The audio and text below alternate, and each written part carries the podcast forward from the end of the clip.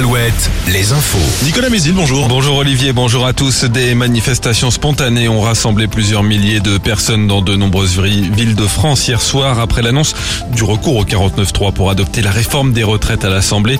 Rassemblement notamment de plusieurs centaines de personnes à Poitiers où quelques poubelles ont été incendiées.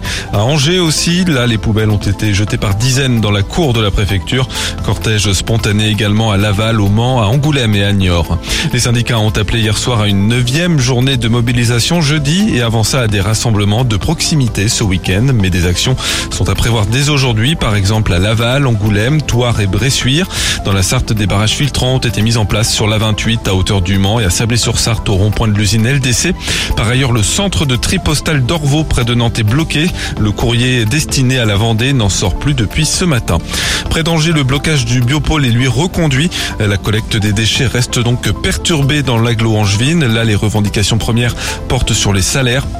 Loire Métropole a saisi le tribunal pour faire cesser le blocage. Une décision est attendue en début de semaine prochaine. Les tarifs des transports en commun vont augmenter à Angoulême au mois de juin, plus 10% sur les prix des bus, des cars urbains et du service vélo. Ça représente par exemple 10 centimes supplémentaires pour un ticket de bus.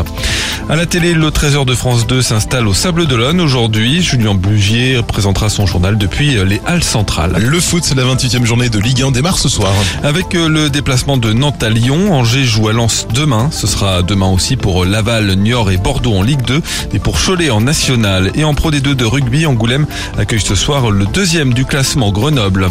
La météo de ce vendredi, une perturbation concerne les pays de la Loire ce matin avec un peu de pluie. Elle donnera des orages en plus cet après-midi sur le Poitou-Charentes et la Gironde. À l'arrière, alternance entre averses et rares éclaircies. Les maxi entre 13 et 17 degrés. Très bonne journée à tous.